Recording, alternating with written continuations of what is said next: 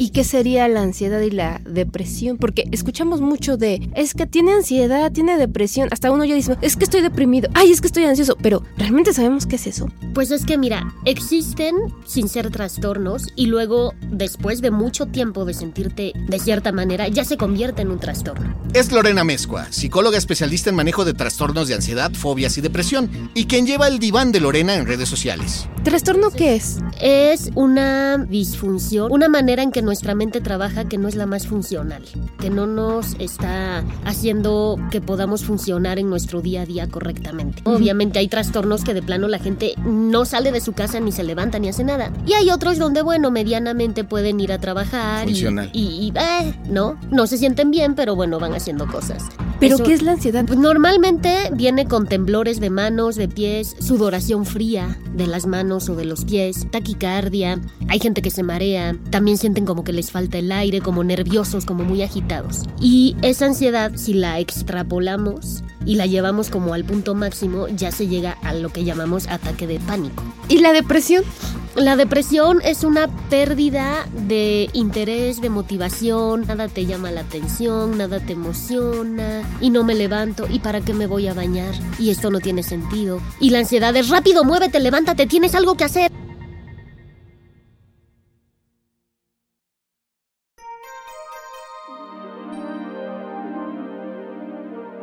Qué son la depresión, la ansiedad y cómo pedir ayuda si las padeces? ¿Para qué sirve la terapia psicológica y qué puedes esperar si recurres a ella? ¿La terapia es para todo el mundo? De esto y más vamos a platicar hoy.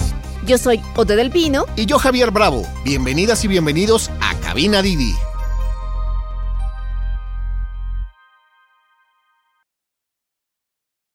Este episodio es sobre salud mental y en él hablaremos de cómo ciertos trastornos pueden afectar nuestra vida diaria. También sobre cómo detectar si tienes ansiedad o depresión, porque son trastornos que muchas veces podemos confundir con tristeza, cansancio o hasta con lo que llaman nervios. O que te da el telele o el patatús. Pero si no nos atendemos, pueden afectar nuestro bienestar, igual que cualquier problema de salud. Por eso aprenderemos a reconocer sus síntomas y cómo pedir ayuda. Pero antes, ¿es verdad o mentira que tienes que estar loco para ir a terapia? ¿O, o a qué nos referimos de tienes que ir a terapia?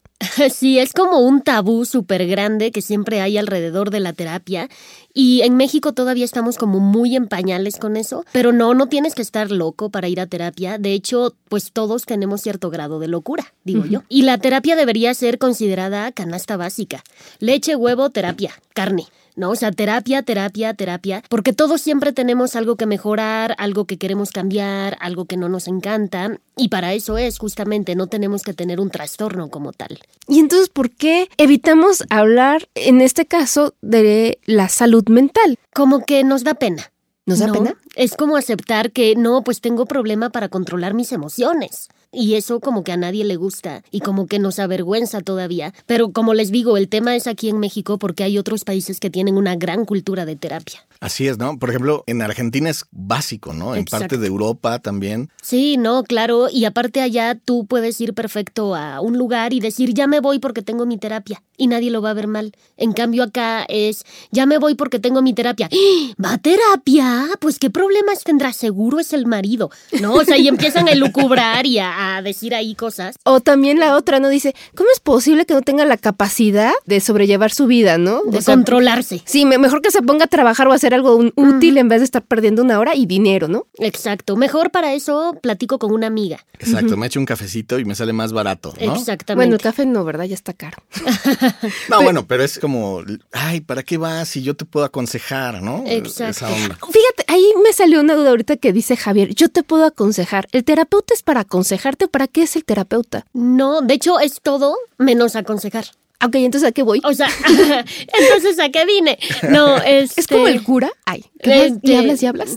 Eh, Sí, pero el cura, pues fíjate que ahora que lo mencionas, los curas tienen una gran formación psicológica. Cuando están estudiando teología y todo esto para ser sacerdotes, entonces tienen una idea, pero no están capacitados para dar terapia. Pero ahora, el psicólogo nunca te va a aconsejar porque de hecho no podemos decirle al paciente qué tiene que hacer. Lo podemos orientar, le podemos hacer ver que hay un error o que hay a lo mejor un pensamiento distorsionado, pero así como decirle, ahora vas y le dices a tu hijo tal cosa, o sea, eso no, no va. Si no tenemos la capacidad para entender nuestras emociones, ¿cómo es que le hacen ustedes para que no puedes, si no me das directamente el consejo para que yo entienda o la orientación, cómo es que llegan a ese punto para decir debes de actuar de tal manera o ver las cosas de tal manera? Ah, Pues es que para eso son las técnicas que aprendemos en, ¿no? en la maestría y así, donde te van enseñando cómo ir orientando al paciente para que él solito se dé cuenta. Y si se dan cuenta. A veces. Y cuando no, pues sí les damos un empujón, ¿no? Así de, ah, no está viendo Claro. lo que le quiero decir, ¡pum! No, pero tratamos de ser muy sutiles, de no ser como muy, o sea, que no, no nos oigamos como que estamos dando órdenes, sino que todo sea, pues ahora sí que como de manera fluida, al ritmo del paciente. Claro, o sea, entre- tú te vas desahogando, digamos, como paciente, y ahí es cuando vas, digamos, haciendo el trabajo, ¿no? Exactamente. Sí, o sea, eh, lo típico es, por ejemplo, que llegan y me dicen, ay, es que fíjate que pasó esto. Y yo me doy cuenta que pasó eso porque el paciente cometió un error. Yo no puedo llegar y decirle, pues es que eso te pasa por tonto, que no estás viendo. Obviamente no, pero le digo, a ver, pero ¿de qué otra manera lo hubieras podido resolver? No, pues así, así. ¿Y tú crees que eso hubiera tenido un mejor resultado? Entonces la persona va como haciendo sus conexiones ella solita. De hecho, hay una pregunta que es básica. Creo que todos los que hemos pasado por terapia, cuando hemos escuchado el ¿y cómo te sientes con eso? ya es este, ah, él, él está trabajando. Ajá, ajá. Sí, de hecho, yo por eso nunca les pregunto ¿y cómo te sientes? Porque digo, ay, no, qué pena, van a decir que aquí nomás estoy leyendo un libreto. Pero es importante porque muchas veces la gente no sabe ni lo que siente. Claro. O sea, llegan y me dicen, es que me, tuve un problema con mi pareja, ¿ok? Y no te saben decir si están tristes, enojados, preocupados, no saben nada más. ¿Cómo te sientes? Mal. ¿Mal cómo? es que ese es otro punto, ¿no? La descripción de los sentimientos. Pero es también por cómo nos educaron.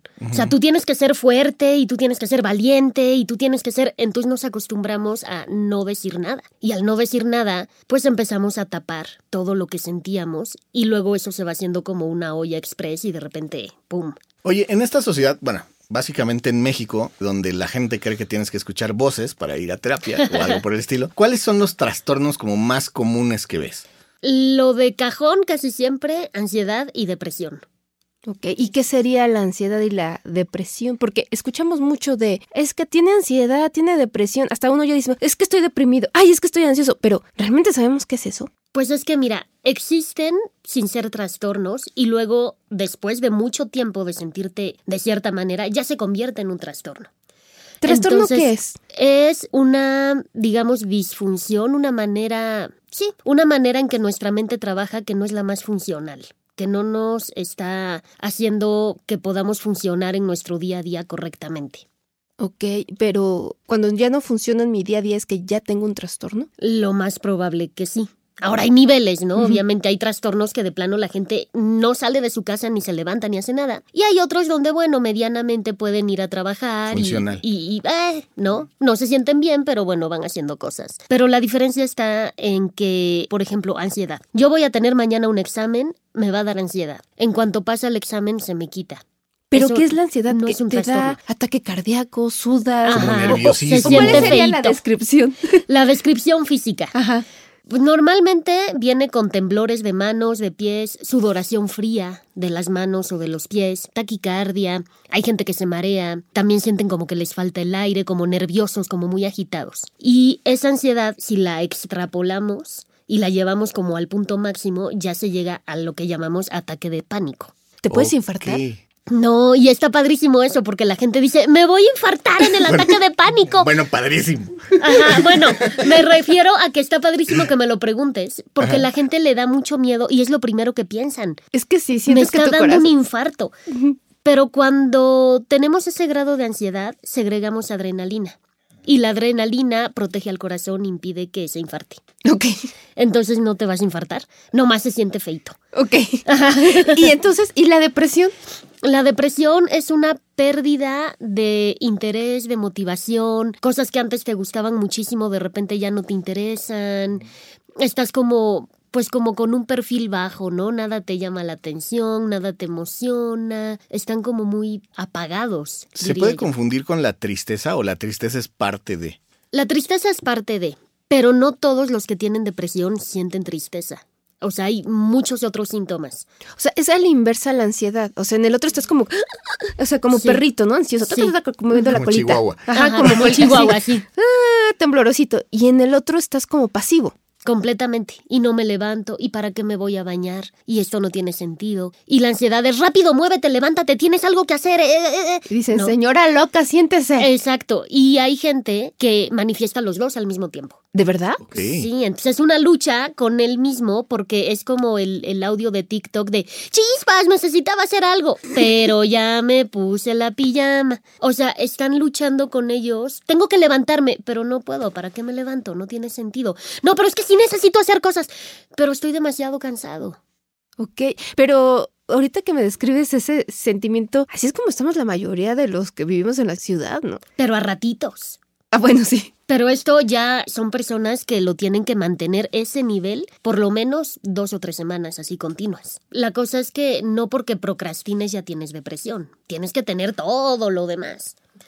O sea, pérdida de interés, baja motivación, tristeza, fatiga, se sienten muy cansados físicamente, pérdida de apetito o un apetito voraz. Me quedé pensando precisamente en esta parte, ¿no? De la gente que de plano no se quiere levantar o que incluso dice, me voy a tomar un día porque no me siento de ánimos. Eso no es depresión, básicamente. No, un día lo podemos tener todos, pero si ya ese día se convirtió en una semana y esa semana se volvió dos semanas, pues ahí sí como que hay que atender. Oye, ¿qué tan común es? O sea, ¿existe un porcentaje Pues de saber? sí, eh, la OMS dice que a lo largo del tiempo que lo ha estado estudiando, se ha visto que una de cada cuatro personas en algún momento de su vida va a desarrollar un trastorno, el que sea. Trastorno de estrés postraumático, de conducta alimentaria, de ansiedad, de depresión, de lo que ustedes quieran. Ok, esto de la ansiedad y depresión puede ser hereditario. Sí, desafortunadamente. Porque si alguien de tu familia lo ha padecido, tú traes una predisposición a padecerlo. No quiere decir que lo vayas a padecer sí o sí, solo estás como predispuesto. Si el ambiente se acomoda para que la predisposición pues como que se dé florezca, digamos, pues se va a dar. Pero si vives en un lecho de rosas y todo es maravilloso, pues aunque traigas la predisposición no la vas a desarrollar. Y es igual depresión y ansiedad que lo puede, o sea, no sé, creo que es más fácil saber que si algún familiar, tu mamá o tu papá tuvo depresión, pero ansiedad creo que es más Es difícil más detectarla. difícil, pero aparte los pacientes que yo tengo, por ejemplo, que son adultos, pues sus padres ahorita son adultos mayores o de la tercera edad, y antes eso no se diagnosticaba. Nada más era, tiene problemas en los nervios, es que no se controla, es que es un flojo. Ujú. Entonces a lo mejor sí había trastornos, pero como ni nombre tenían, es muy difícil saber. Ok, y entonces ya cuando estamos viendo esta parte de si puede ser hereditaria o no, ustedes dicen, bueno, si el- la otra persona no sabía si su papá o su mamá fue depresivo o ansioso, entonces si queda ese hueco, ¿qué pasa ahí con esa persona y con sus descendientes, no? ¿Cómo- Pues simplemente no se sabe. O sea, es como cuando tú vas al doctor y te preguntan si hay cáncer en tu familia. Pues no siempre lo sabes. Entonces el doctor se queda con la interrogante, pero bueno, sabe que puede haber una posibilidad de que haya habido. En depresión, ¿cómo es que te merma tu vida diaria? En depresión, pues son personas que ya no pueden, por ejemplo, llevar a cabo sus actividades porque es demasiado el cansancio o demasiada la falta de motivación. Entonces empiezan a faltar al trabajo, se aíslan muchísimo, ya no salen a reuniones, ya no salen de su recámara, así de, ah, me voy a sentar a comer con mi familia, o sea, ya no les interesa. Siempre están como en un micromundo que ellos solos se van formando. Y eso alimenta todavía más el trastorno, el aislamiento. Y a la inversa, la ansiedad. La ansiedad también puede causar aislamiento, pero son personas que tienen otro tipo de conductas, o sea, no es que tengan fatiga, no es que se aíslen así de la gente de no quiero ver a nadie, más bien están como en un estado como de mucha alerta. Están como en estado de alerta constante, como que esperando que algo malo pase en cualquier momento. Ah, Y esto afecta también a la familia, ¿no? ¿O cómo les Sí. afectaría? Porque tal vez en O el sea, otro ¿cómo convives, no? Ajá. Bueno, hay gente que lo disimula muy bien, que yo hasta les pregunto, ¿en tu familia se dan cuenta? Y me dicen, no, nadie sabe, porque lo están enmascarando todo el tiempo. Y eso, bueno, causa más ansiedad, porque ahora tienes que fingir. Pero cuando... o sea, ya de por sí ya tienes ansiedad, ahora tienes que fingirla. Pero cuando la familia sí lo sabe, claro que les afecta. Y claro que también la familia empieza a sufrir síntomas de lo que la persona está padeciendo. Es como medio contagioso. Entonces, esta parte es estar ocultando algo y al final eso, o sea, me pone más presión a mi vida. Claro, porque no puedo ser yo y tengo que estar fingiendo que estoy muy tranquilo cuando en realidad no lo estoy. Y por ejemplo, este tema de ansiedad y depresión, ¿qué tan peligrosa podría ser, por ejemplo, con los conductores? Bueno, lo que pasa es que la ansiedad, por un lado, los va a tener tan alerta que van a ser muy intolerantes a todo. Muy intolerantes a si se les metió alguien, a si les tocaron el claxon, se van a ir alterando más, más y la ansiedad va a ir subiendo. Puede ser también que no soporten muy bien el tráfico porque rápido quieren salir de ahí, rápido quieren llegar rápido. Y cuando se trata de depresión, al conductor en lo que le puede afectar es que los reflejos no son tan buenos. Están como adormilados. Y entonces, pues ahí puede haber accidentes. Ok, entonces, por ejemplo, yo creo que no es tan sencillo que tú te des cuenta, ¿no? O cómo uno se podría autodiagnosticar o, hacerse un autotest. Empiezo a estar mal. Eh, te das cuenta porque las cosas que antes hacías ya no las haces con facilidad. O sea, por ejemplo, yo antes salía de mi casa y caminaba por la calle y ahorita como que ya me da miedito, como que no sé qué está pasando. O sea, te das cuenta de que algo está cambiando en ti. Y hay veces que las otras personas se los refieren. Oye, tú no eras así. O a ti te encantaba esto y ahora ya no lo haces. ¿Qué pasó? Y entonces como que te empiezan a caer los veintes y te empiezas a dar cuenta de que pues sí, algo está mal.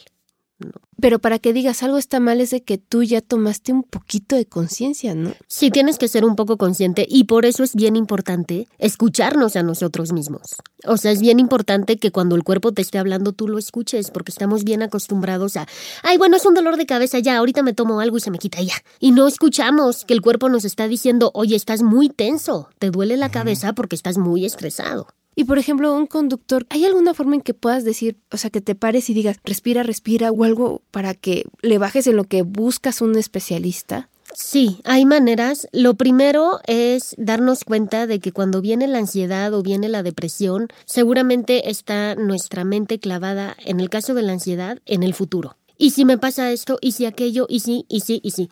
Y en el caso de la depresión es como la nostalgia del pasado. Es que antes yo podía, es que antes yo tenía, es que antes... Entonces, al hacernos conscientes de, a ver, no estoy viviendo el hoy. Es súper importante. Entonces, cuando sientan que se están abrumando así muchísimo, es, ok, voy a dejar tres segundos lo que estoy haciendo. Tres segundos. Tomo aire, respiro y ahora sí, ¿qué está pasando? Ahorita en este momento, hoy, lunes, día tal de enero a la hora tal, no está pasando nada de lo que estoy pensando. Me estoy agobiando por algo que en realidad en este momento no está ocurriendo, porque o ya ocurrió o sabrá Dios si va a pasar. Y entonces el hacer consciente eso y respirar, que es súper importante, es lo que hace que tanto la ansiedad como la depresión como que se calmen un poquito. En lo que buscan un especialista. Obviamente esto no es una receta de cocina que siempre ya vaya a salir bien y con que hagas eso ya. Hablamos, bueno, como decíamos, la ansiedad y la depresión son como tops, ¿no? Pero ¿qué otros trastornos, o sea, la presión laboral, por ejemplo, qué otros trastornos nos puede traer o desarrollar? Bueno, la presión laboral, el cumplir un horario, el cumplir una meta, un objetivo, nos va a dar ansiedad. Pero lo que la ansiedad tiene es que tiene como diferentes maneras de manifestarse. No es nada más el estoy nervioso y, y así, sino que puede desarrollar, por ejemplo, un trastorno obsesivo compulsivo. Un trastorno de pánico, que son las personas que tienen ataques de pánico recurrentes. O trastornos, por ejemplo, de la alimentación, que empiezas a darte atracones por ansiedad, entonces empiezas a subir de peso, entonces ya te enojaste, entonces como que la ansiedad sí nos puede pegar por muchos lados. Por eso hay que tenerla siempre así como a raya. ¿Esos serían nuestros focos rojos? Sí, eso sería como un, ok, algo no está bien, ¿no? Si yo cada vez que tengo presión por el trabajo voy y me tomo dos litros de refresco y un kilo de comida, pues algo no está bien. Es un buen momento para tomar un respiro y compartirte algunos datos sobre nuestro tema de hoy. En el primer año de pandemia, la depresión y la ansiedad aumentaron 25% en el mundo según la Organización Mundial de la Salud. Una de las principales explicaciones que encontraron fueron el aumento de estrés sin precedentes que provocó el confinamiento. Porque relacionado con eso hubo muchos cambios en nuestra forma de socializar y de vivir. Como las restricciones a la forma y capacidad de trabajar de las personas, de recurrir al apoyo de sus seres queridos y de participar y conectar con sus comunidades, porque todo esto se vio afectado. Las personas jóvenes fueron las más afectadas, en particular las mujeres. En México, según el INEGI, 3 de cada 10 personas han sentido ansiedad en algún nivel y uno de cada 5 mexicanos sufre depresión desde leve hasta muy severa. De hecho, en México de 2019 a 2020 la pandemia nos afectó muchísimo. La llamada proporción de personas con muy baja satisfacción con la vida aumentó alarmantemente porque se duplicó, pasó de 10% a 20% según la OCDE. Con todo esto creo que me va a dar un ataque de pánico, chance y un infarto, pero ¿cómo distingo uno de otro? Oye, a mí me llama mucho la atención lo de los ataques de ansiedad que se pueden volver ataques de pánico. ¿Cómo podemos controlarnos? O sea, empiezas a sentir así como el... ¿no? Ajá, Como ajá. esta... No Taquicardia, ¿no? Se Diría mi feito. abuelita, el soponcio. El, el, el mimiski. El mimiski. Lo empiezas a sentir. ¿Y qué haces? O sea, ¿cómo te controlas a ti mismo? Porque Oye, sí, ¿cuál es la obviamente diferencia? sigues pensando, ¿no? O sea, sigues pensando en la situación. O sea, dejas Sí. de pensar, dejas, respiras, ¿qué haces? Por eso les digo que hay que escuchar al cuerpo. Detectar cuando empieza a subir la ansiedad. O sea, antes de llegar al pico máximo, que es el ataque de pánico, el cuerpo como que te va avisando, ahí voy, ¿eh? Ahí voy, ahí voy. Y tú tienes que saber detectar esas señales para ahí en ese momento frenar. Entonces, ¿ya estás sintiendo que ya va subiendo la ansiedad? Lo primero, primero es, ok, me detengo lo que estoy haciendo y tomo aire. ¿Cómo? Puede ser contando, puede ser imaginando cosas. Yo ahorita les digo dos así rápido para que tomen la que les parezca más cómoda. Una es inhalar en cuatro tiempos, sostener cuatro, exhalar en seis. Está muy difícil, ¿no? ¿O- ¿Cómo es? Inhalas en cuatro, uno, dos, tres, cuatro. Sostienes cuatro y exhalas en seis. Uno, dos, tres, cuatro, cinco, seis. Hay gente que puede, por ejemplo, inhalar en cinco y exhalar en ocho. O Ahora sea, ya está más tranquila. Oye, y por ejemplo, luego que se veía, tráigame mi bolsa de papel. Y.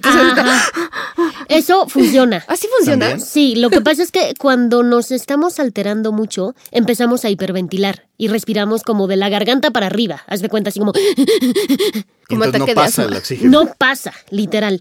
Entonces, al tú respirar adentro de una bolsa de papel, estás obligando al cuerpo a que haga este equilibrio entre oxígeno y CO2. Cuando tenemos un oxígeno bajito, que es cuando respiramos, al cerebro le llega el mensaje de algo malo está pasando, ponte en la alerta. Y se pone en alerta y llegas al ataque de pánico sin ningún tema. Oye, ¿y cómo es un ataque de pánico? ¿Cómo podemos decir, este ya le dio ataque de pánico? O sea, ¿qué hace a diferencia del otro?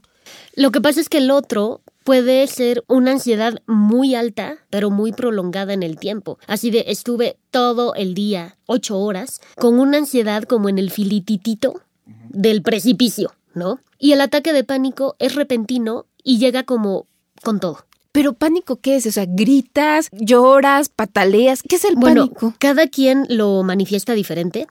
Hay quienes sí lloran, hay quienes se quedan como pasmados, no se mueven, hay gente que se marea, hay gente que vomita, hay gente que va corriendo al hospital porque piensa que le está pasando algo, incluye temblores, taquicardia, sudoración, vértigo, náusea, vómito. No, parece pero- síntoma de infarto. Pero no es. ok. Porque Era lo que ¿no? Era O lo sea, que decía, de la adrenalina se te va a ir a las nubes y esa adrenalina va a proteger a tu corazón de que no te infartes. Híjole, yo con eso a la persona la veo, le meto la aspirina en la lengua. Así de más, pícala, ¿no? Y vámonos. No, ¿sabes qué? Que el ataque de pánico es un nivel de activación tan fuerte para el cuerpo que aunque no hagas nada, en 20 minutos ¡fu! se apagó. Oye, ¿qué haces? Por ejemplo, pienso en un conductor que va normal y trae un pasajero que le empieza a dar un ataque de pánico. ¿Puedes tú saber cuando alguien está, por ejemplo, si ahorita Odetita le empezara a dar un ataque de Sí. pánico, ¿qué, qué podemos hacer por ella? Bueno, si te das cuenta, porque les digo, hay gente que como que lo enmascara tan bien que nadie lo nota, ¿no? Pero si te llegas a dar cuenta, lo primero es preguntarle, noto que te estás sintiendo mal, ¿quieres que te ayude? Si te dice que no, pues nada más le haces saber, bueno, si necesitas algo, aquí estoy. Ya. ¿Quiere Si que continuemos el viaje? Exacto. ¿O quiere que me frene? ¿Necesita algo? Ya. Si te dice que sí, preguntarle, ¿cómo te puedo ayudar? Porque muchas veces en nuestras buenas intenciones metemos más la pata. Claro. Entonces, mejor preguntarle a la persona, ¿cómo te ayudo? Habrá quien le diga, consígueme una botella de agua. O habrá quien le diga, no, nada más frénate aquí tantito, ahorita se me pasa. ¿No? O síguete, ¿no? O síguete y... Bájale el vidrio. Exacto, baja el vidrio para que entre aire o así. Entonces, sí, pero es muy importante preguntarles y decirles cómo te ayudo. Ahora, cuando eso pasa en consulta, pues los psicólogos ya tenemos un protocolo establecido de qué es lo que hay que hacer. Pero no, pues no pretendo que la gente así que no es psicólogo lo haga porque pues justamente podemos cometer errores con nuestra buena intención de querer ayudar. Y por ejemplo, el conductor al ver eso, ¿cómo podrían contenerse con eso? O sea, porque puede ser también algo traumante, ¿no? O algo así. O sea, ¿cómo podría el conductor manejarlo Está para que no le afecte? Claro, ajá. Un pequeño resumicito de eso para los conductores. Ok, bueno, ya si sientes que te está sobrepasando la situación del pasajero, lo primero es darte cuenta que le está pasando a él y no a ti, porque es muy contagioso. ¿No? Si la persona ve que el otro se está, no sé, mareando, tú te empiezas a marear. Es como, ¿no? Entonces darte cuenta que eso que está sintiendo la persona es de ella, no es tuyo. Primero. Segundo, con la calma y la tranquilidad que da saber que no les está pasando nada. Que es una sensación horrible, sí, que siente que se van a morir, todo eso, pero en realidad no les va a pasar nada. En 20 minutos se va a acabar. Aunque no hagan nada. Entonces, pues eso ya te da mucha tranquilidad. Y pues nada más mantenerlo con calma porque en ese momento la persona necesita que alguien le preste su tranquilidad.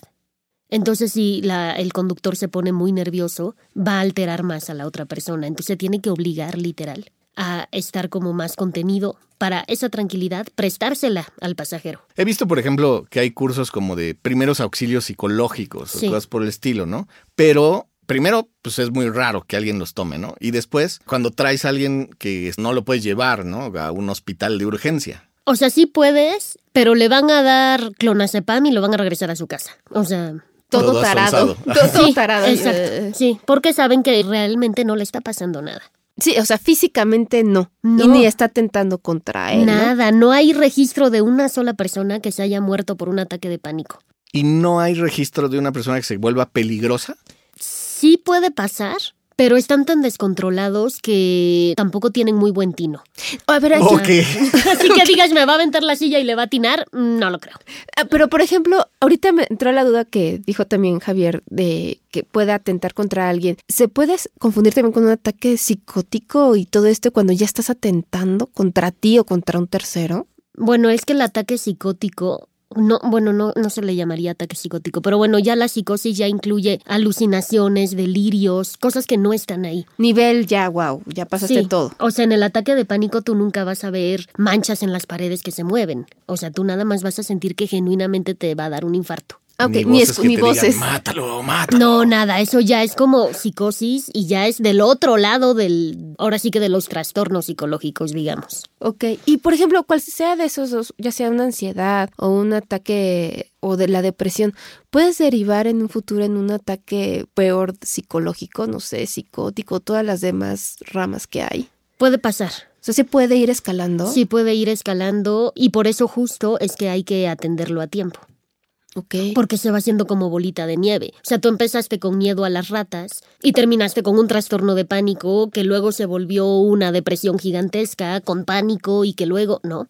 Y todo inició por el miedo a las ratas. Y después crees que hay una rata asesina y quieres matar a alguien. ¿no? Y quieres, ajá, y luego Le ves ves... cara de rata a alguien. Ajá, exacto. O sea, sí puedes cambiar y ver las cosas en tu cabeza, o sea, transformar tu realidad. O sea, la mente es tan sí, poderosa. claro. No, es increíble. O sea, hay gente que ha llegado a tener 15, 20 personalidades.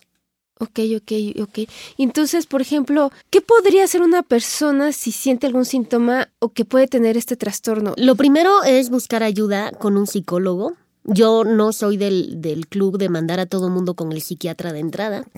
Entonces, mejor primero el psicólogo, pero sí es súper importante que revisen y chequen que sí sea un psicólogo clínico.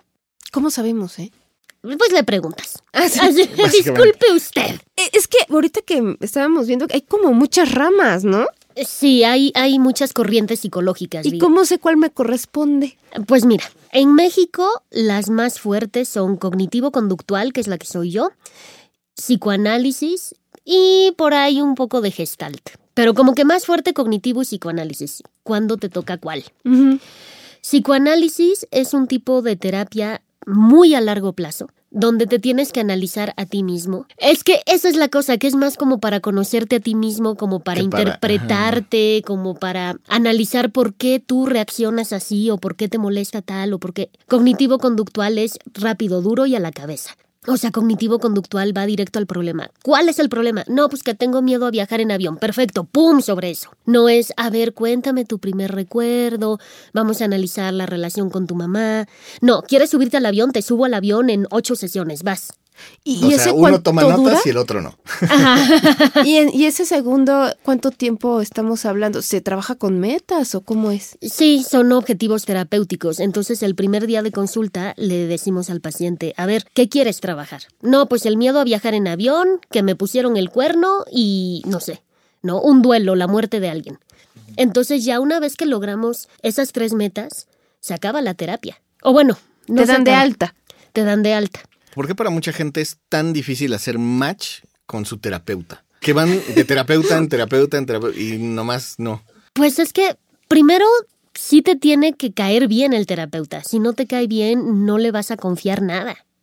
O sea, sí debe de haber química como una relación. Tal cual. O sea, como dice, mi Es que es relación más larga es mi trabajo, ¿no? terapeuta. Claro, es que imagínate que tú llegas y te cae mal y dices, es que este cuate no le confío nada, no le creo ni la hora, me cae mal. Pues cómo vas a trabajar así a contarle el maltrato que viviste o el abuso que viviste si la persona te genera como repulsión, ¿no? Sí tiene que haber como cierta química. Pero luego también el terapeuta tiene que ser muy cuidadoso de sus comentarios, de la manera en que lleva su terapia, porque también la gente pues va buscando ayuda y va buscando apoyo. Y si nosotros como terapeutas nos ponemos en nuestro super pedestal o no llegamos a las consultas o cancelamos a cada rato, pues como que no No hay empatía. no hay empatía, no hay alianza terapéutica. Oye, ahorita que decías, bueno, finalmente hay que tener química, como si fuera una relación. Tal ¿no? cual. Entonces hay red flags también de Sí, terapeuta. claro, ajá. ¿Cuáles serían? Primer red flag, que se la pase hablando toda la sesión y no te deje hablar a ti. Ay, ok. Eso es así como de, ay, sí, bueno, ya hablamos de ti, ahora hablemos de mí. No, o sea, soy el paciente. Otro red flag es que esté dando terapia con una mano en la cintura sin ser psicólogo clínico, sino que solo haya terminado la licenciatura y ya.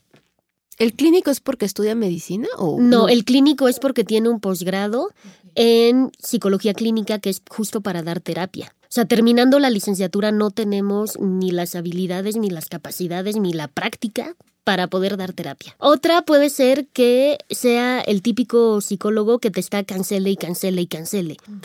Es como, bueno, ¿por qué me estás evadiendo, no? ¿Qué te hice? Ajá, ¿qué te hice yo a Me ti? dejaste en visto. Otra es que, ah, sí, esta es típica. Otra es que no se acuerde de lo que le contaste. Ay. O sea, tú llegas y le dices, ay, fíjate que se murió mi perro y eso es lo que más me agobia. Y a la siguiente sesión, ¿y cómo está tu perro? este, ¿no te acuerdas que te dije que se murió? No. Y el paciente sufre de que nadie le haga caso, ¿no? Exacto, y dices que mi terapeuta y a todo el mundo aburro. No. Ok, mi tema de seguridad, adiós, bye. Sí, exacto, o sea, tienes que estar bien, o sea, acordarte de las cosas. Ok, ¿y de ellos te pueden medicar? No, psicólogos no, porque no estudiamos medicina. Tiene que ser un psiquiatra que ese sí estudió medicina y luego se especializó en psiquiatría. Ok, entonces el terapeuta no te manda tus chochitos ni nada por el no, estilo. de hecho esa es una red flag. Ok. O sea, el momento en el que el psicólogo, siendo psicólogo, te dice, ay, bueno, te tomas estas gotitas de no sé qué, ya, bye, salgan huyendo. Ni- Te puede sugerir ir al psiquiatra. Ahí sí. Que ya es otra cosa. Digo, ya. Ya es algo, un caminito, digamos. Exacto. O sea, ya cuando ves que con terapia la cosa no va a salir, le dices, oye, yo creo que necesitas medicamento, ve con el psiquiatra. Y los psicólogos sí tenemos idea de medicamentos. O sea, sí nos enseñan para qué sirve cada uno y qué respuesta da cada uno y cuál se mezcla con cuál, pero no los podemos recetar. Claro, claro, por todo lo que pueda venir O con sea, el paciente. tienes el conocimiento, pero no, no lo haces por. Pues no por debes. ética. Ujú. ¿Qué tan accesible se ha vuelto tomar terapia? Porque antes era carísimo. Antes era así como, sí, prohibitivo para cierto nivel, ¿no? ¿Qué tan accesible es ahora? Bueno, hay como que para todos los gustos. Hay desde, conozco a una terapeuta que cobra tres mil pesos por sesión, de una hora, Hay desde eso hasta otros que yo he visto que no conozco y no puedo decir nada de ellos porque no los conozco, pero se anuncian en Facebook y así que cobran 200 pesos la hora. O sea, sí hay para todos. Ahora, si tampoco te sientes cómodo con los de 200 pesos, digamos, pues también están las instituciones públicas. ¿Y ahí cómo llegas? O sea, dices, oye, me siento mal. este, ¿Con quién voy? Normalmente te refiere justamente un psicólogo. Entonces yo lo que hago con gente que me ha buscado es que les digo, yo te doy la carta para que tú puedas ir y decir, esta psicóloga me mandó aquí. ¿No? Eso es como el pase de entrada. Perfecto. Pues Lore, ¿algo que deseas comentar a los este, conductores? Pues solo para cerrar, yo sé que a veces es muy complicado aceptar que se necesita ayuda, pero no es un error, no es que tengan un problema, no es que búsquenla, aquí estamos yo y otros 20 mil psicólogos más, y estamos para eso, para eso estudiamos, para apoyar gente que realmente se siente mal, y aunque no tenga ataques de pánico, para lo que sea, una duda, una cuestión por muy tonta que les parezca, nada es tonto en el consultorio. Entonces acérquense, platíquennos, para eso estamos y así sin pena.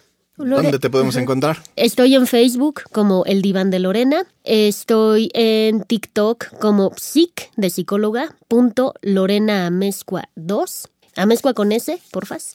Ok, perfecto. Ok. Y si queremos ir directamente contigo. Me pueden mandar un mensaje por Facebook. ¿Tú das consulta personalizada? Doy, sí, doy presencial en el Hospital Ángeles del Pedregal y doy en línea a gente de muchos países. Ok, perfecto. Pues muchísimas gracias, Lorena, por venir y explicarnos y quitarme esta ansiedad. gracias a ustedes por la invitación.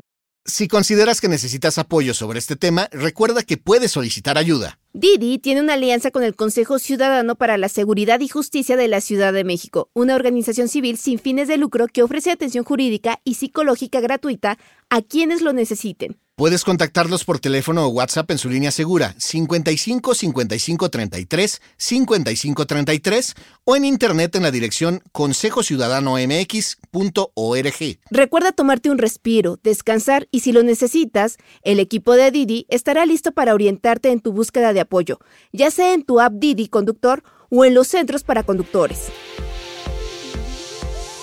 Esto fue Cabina Didi. Muchas gracias por escucharnos. Este episodio fue producido por Quisaya Estudios para Didi. Lucina Melesio es la directora y productora ejecutiva. Javier Bravo y yo, Odo del Pino, estuvimos en los micrófonos y en la producción. El guion es de Javier Bravo. Sara Carrillo es productora senior. El diseño sonoro y el tema musical son de Carlos Jorge García y Tiger Love. Los ingenieros de grabación en el estudio fueron Manuel Vargas Mena, Gabriel Chávez y Mateo Pineda de Soundmob Studio. Por Didi, Marisa Hurtado es la encargada de comunicación en el sector de movilidad y Gerardo Arriola es una lista de comunicación. Y para que conozcas las promociones vigentes de Didi y cheques términos y condiciones, entra a la página mexico.didiglobal.com. ¿Te gustó el show? Pues dale seguir en la plataforma que uses para escuchar tus podcasts, porque estamos en todas y es gratis. Nos escuchamos la próxima semana. Adiós.